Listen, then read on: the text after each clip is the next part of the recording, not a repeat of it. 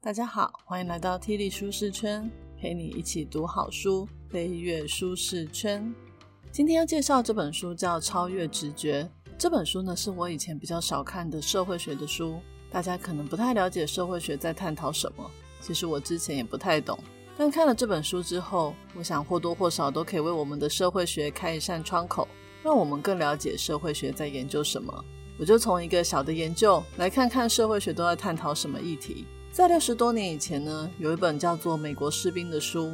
这本书在第二次世界大战的期间跟结束的时候，找了六十万的士兵们呢进行研究。书里面谈到一个很重要的发现，也就是从农村乡下来的士兵，他们的士气会比从城市来的士兵还要来得高。不知道大家听到这样的结论有什么看法？会不会想说，这结果是当然的啊？在一九四零年代那个时候，乡下人的生活比较困苦。而且多半都是从事体力活，这样的人去军中一定会比从城市来的人更能够适应军中生活。这哪里有需要研究啊？我用膝盖想都知道。那如果我现在跟你说，我刚搞错了，真正的研究结果其实是城市的士兵比农村的士兵更快乐。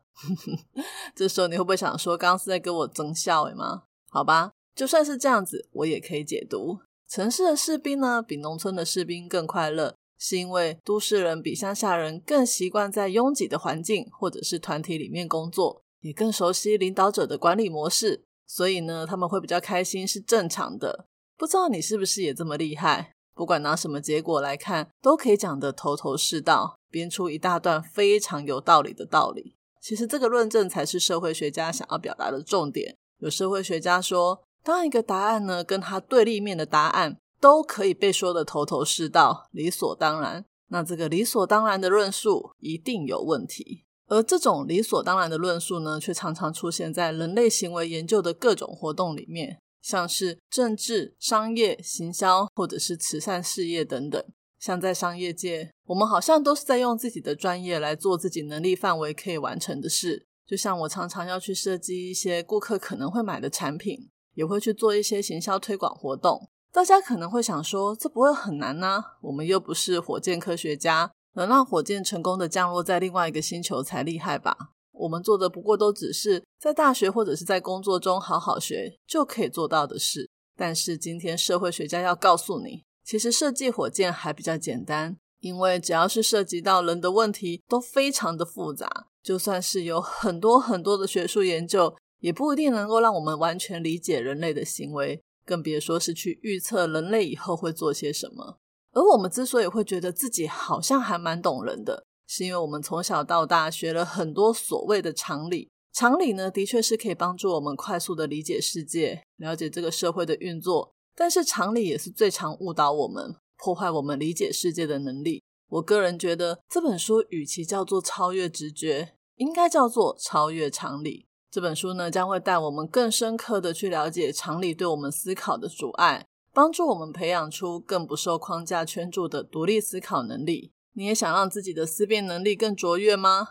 那我们就开始吧。本节 podcast 将为你带来以下三个部分：一、常理可能会成为你思考的陷阱；二、循环论证，答案就在题目里；三、我们能预测什么呢？关于器官捐赠。就是签一份文件，同意自己离世的时候可以把器官捐给有需要的人。器官捐赠的行为呢，也代表着人们善心的表现。就有机构呢去统计各个国家的器官捐赠率，结果居然有惊人的发现。通常我们在做统计的时候呢，很常听到中型的常态分配，也就是只要样本够多，中间值的比例一定会比较高，两边会越来越少，像个中型一样。但是呢，这个各个国家器官捐赠率的比率，并不是呈现中型的常态分配，而是出现两个极端：百分之九十的国家不是很低，就是很高，低有低到百分之四点二，高有高到百分之九十九点八，而中间捐赠率的国家却没有几个。如果今天你是拿到这份数据报告的人，你会怎么解读这份报告呢？我可能会说，捐赠率低的国家大概是因为宣传不足，大家不知道怎么捐。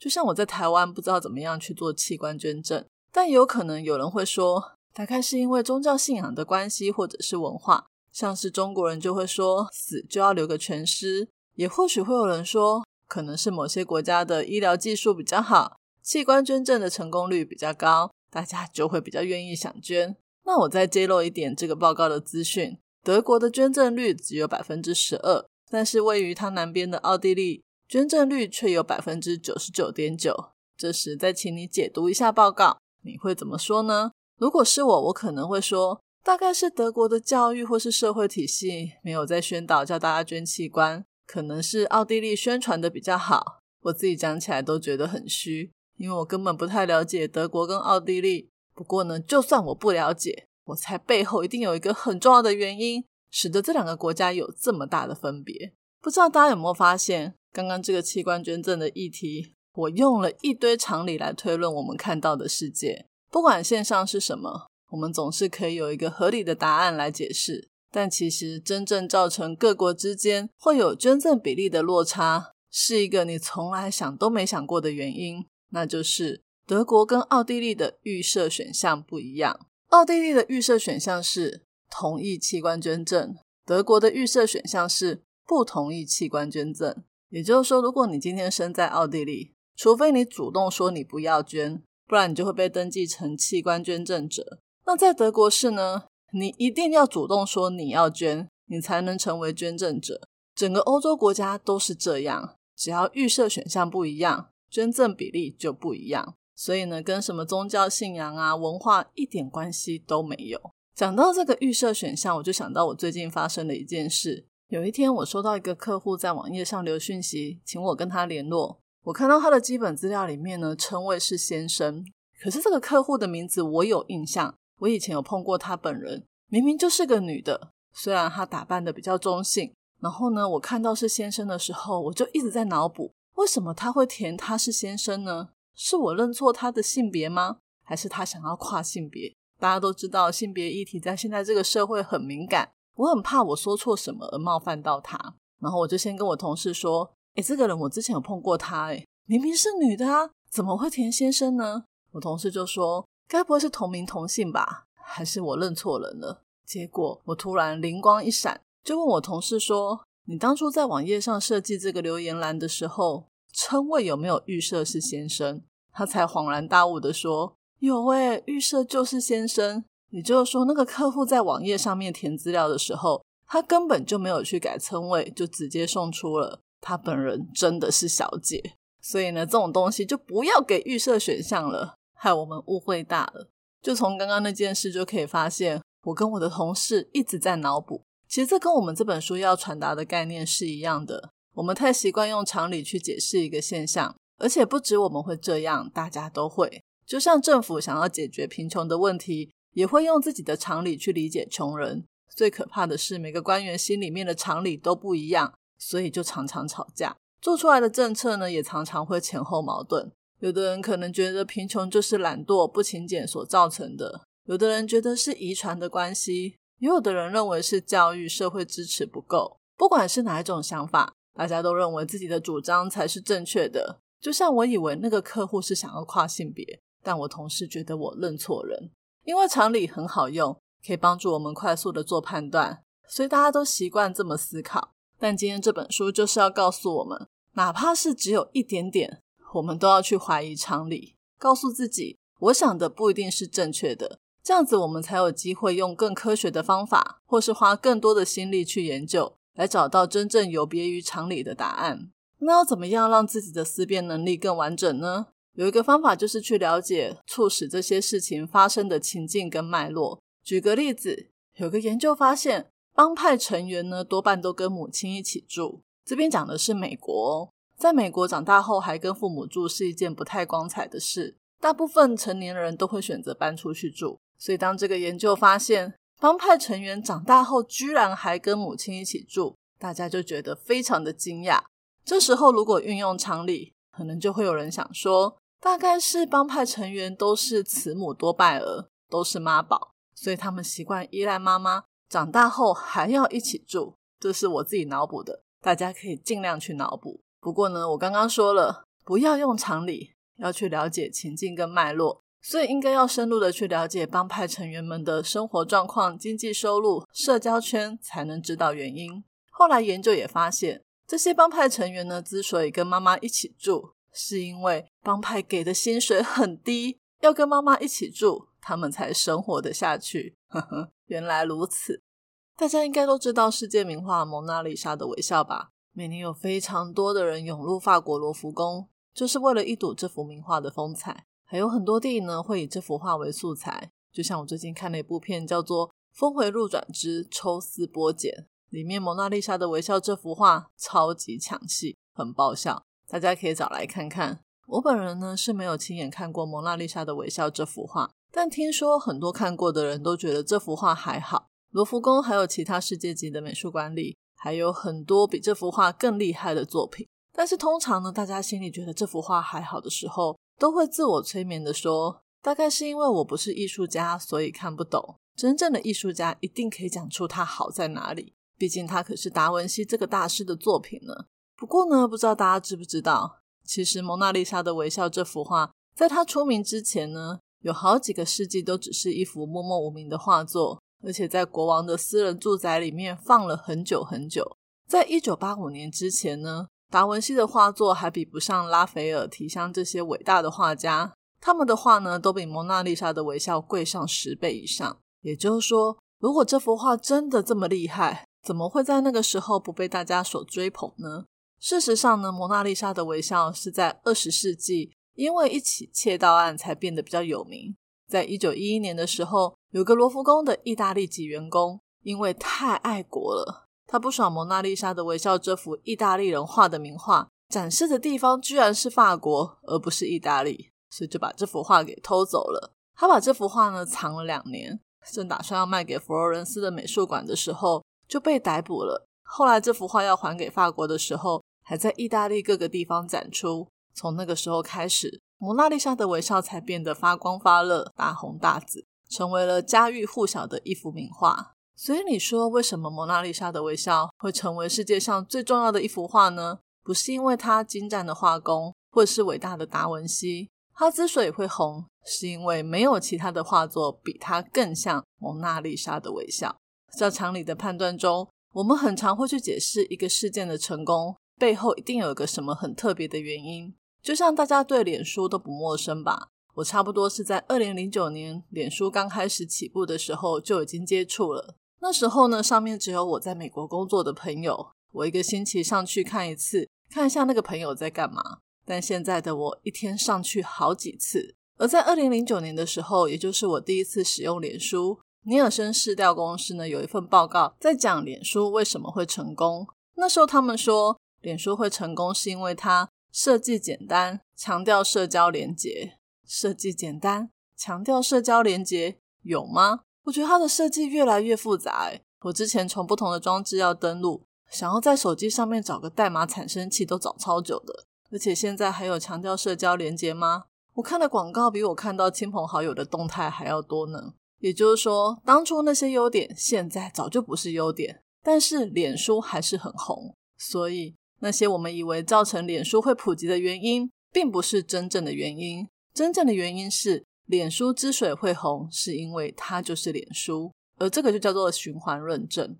在这边呢，我们要带出一个社会学中非常重要的讨论，那就是微观与宏观的问题。基本上呢，社会学呢都是在探讨社会议题，所以本质都是在讨论宏观。只是呢，每个宏观背后都是由一个一个的人所组成的，而人就是微观。像是有很多人喜欢用脸书，是一个社会现象，但前提是。要有很多人都做一样的事，这样才会是社会学要探讨的宏观问题。而我们在探讨宏观的时候，也要注意，它是受到许多的微观的个体所影响而成的。那么，我们要怎么样从微观的个体行为推论到宏观的社会现象呢？我们要知道，在社会中呢，个人跟个人之间会互相影响，个人跟团体之间也会相互影响，团体跟团体之间也会彼此影响。但是，如果我们习惯用常理来推论事情的时候，就很容易忽略这些复杂性，以偏概全的来论述。来举个社会学家马克·格兰诺维特用了一个非常简单的数学模型来凸显这个问题。假设呢，今天有一百个学生在市政府面前抗议，政府要调涨学费。每个来参加的人呢，心里感到不爽的程度绝对不一样。有的人呢，想要疯狂的砸东西啊、丢鸡蛋来表达他的不满。有的人觉得我们都是文明人，应该要冷静和平的抗议。也就是说，这一百个学生呢，每个人心里面都有两种声音在拉扯，一个是暴动，一个是和平示威。那社会学要探讨的是宏观，也就是每个人的行为都会受到别人影响，最后产生出群众行为的结果。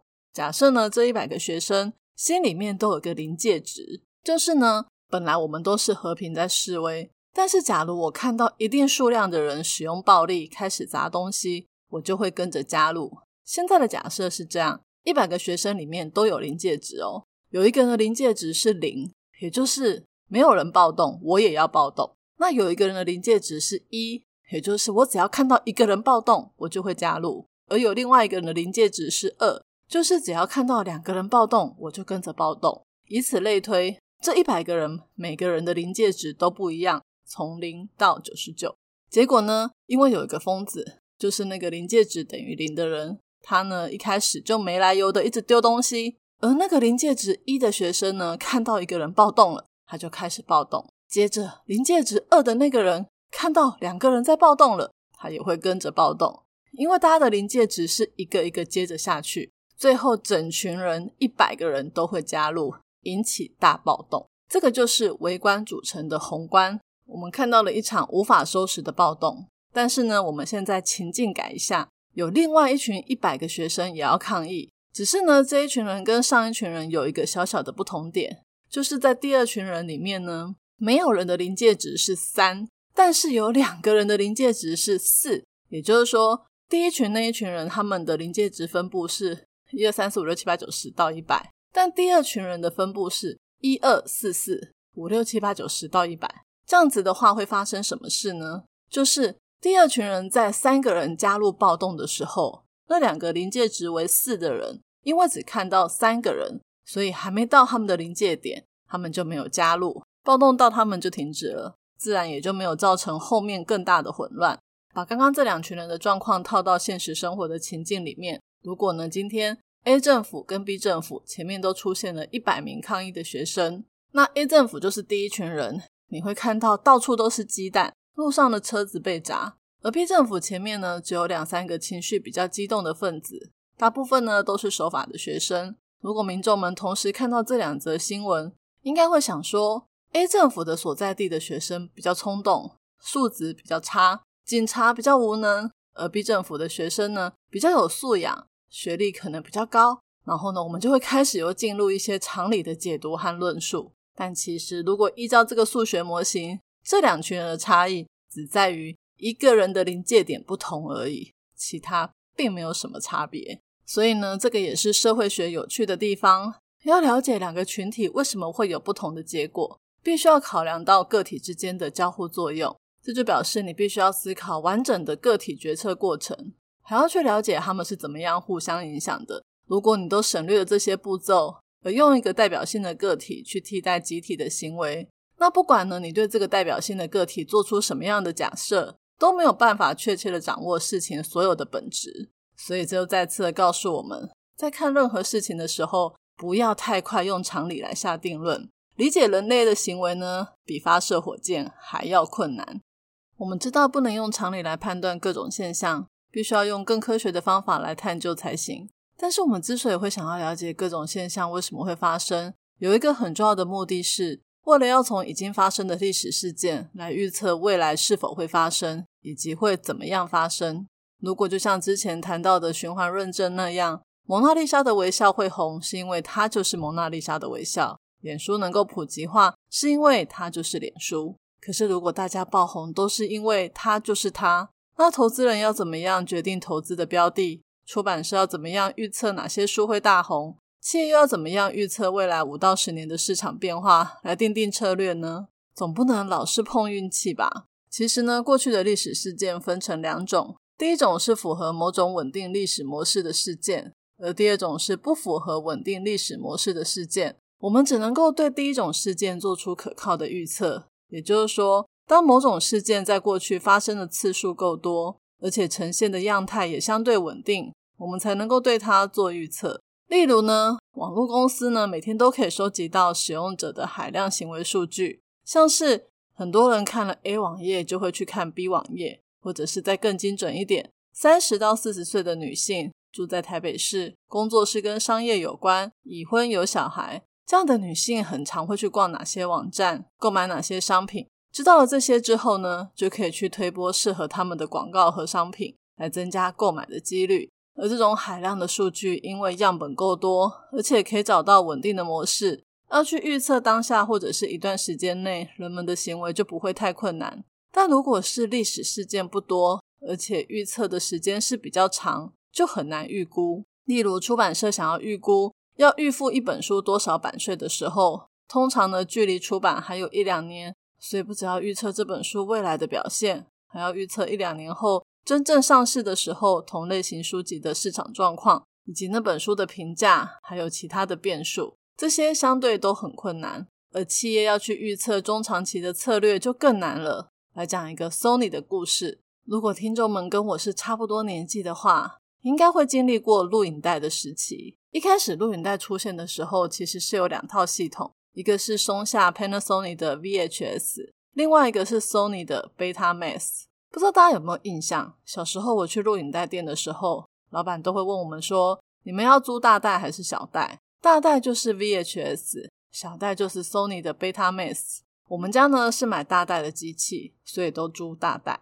那时候我就常常在想，小袋明明就比较小，而且比较轻便，为什么大家都租大袋呢？但没几年之后，出租店呢再也看不到小袋，只有大袋。也就是说，Panasonic 的 VHS 赢了。Sony 输了，主要的原因是因为 Sony 太重视影像的品质，而忽略了录制的长度。但是 VHS 的影像品质虽然没有这么好，可是，一卷录影带可以录下一整部的电影。再来就是呢，VHS 是开放性的系统，可以让很多制造商呢去生产 VSH 的录放影机，就可以去压低价格。渐渐的，录影带出租市场开始成长，我们这些消费者大部分的人都买了 VHS 的录影机。所以，Sony 就退出了录影带市场。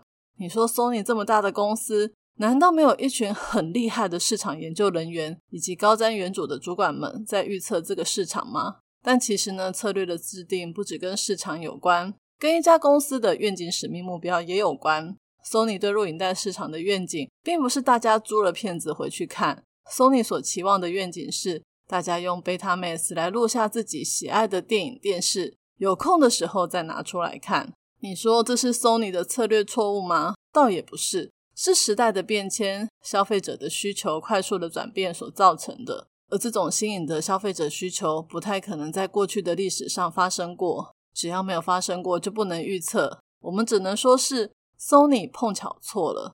有一个名词叫做策略悖论，也就是策略会失败的原因，并不是策略本身很糟糕，而是因为。卓越的策略也会碰巧出错，那该怎么办呢？想要预测成功的话，就是缩短预测的时间。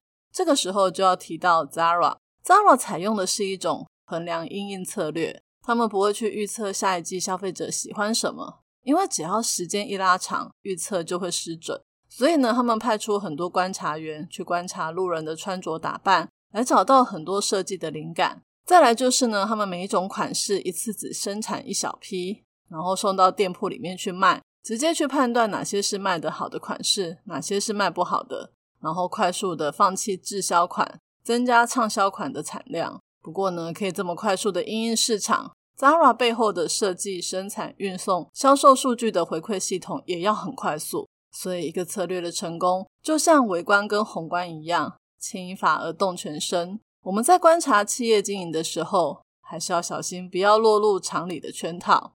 今天的说书就说到这里。其实看这本书的时候，我觉得自己一直被提醒的是，不要太果断或太有自信的相信自己有办法可以解释各种现象。对于世界上万物的各种知识的理解，我们应该要更谦卑才是。很多时候，眼见不一定为凭。如果你能够有承认自己不知道这样的认知，是一件好事。这样才能够帮助我们在思考的训练上跳脱更多的框架，一步一步的接近事情的真相。今天我要送给大家三个知识礼物，分别是：一、别太快用常理下判断，试着去了解事情发生的情境与脉络；二、某个事件爆红，有时候只是因为天时地利人和，而不是因为该事件有多么的伟大；三、想要正确的预测，就必须要缩短预测的时间，并增加样本数。我已经把今天所有的重点内容都放在我的部落格 Podcast 的说明栏有连结哦。这一节的题目是：听完了这本书之后，你觉得社会学有趣吗？欢迎你留言跟我分享你的看法。愿上帝帮助我们跳脱常理判断的框架，看事情不看表面，而是去理解事情的情境与脉络，让我们的思辨能力更加卓越。体理舒适圈，两周一本好书，我们下次见，拜拜。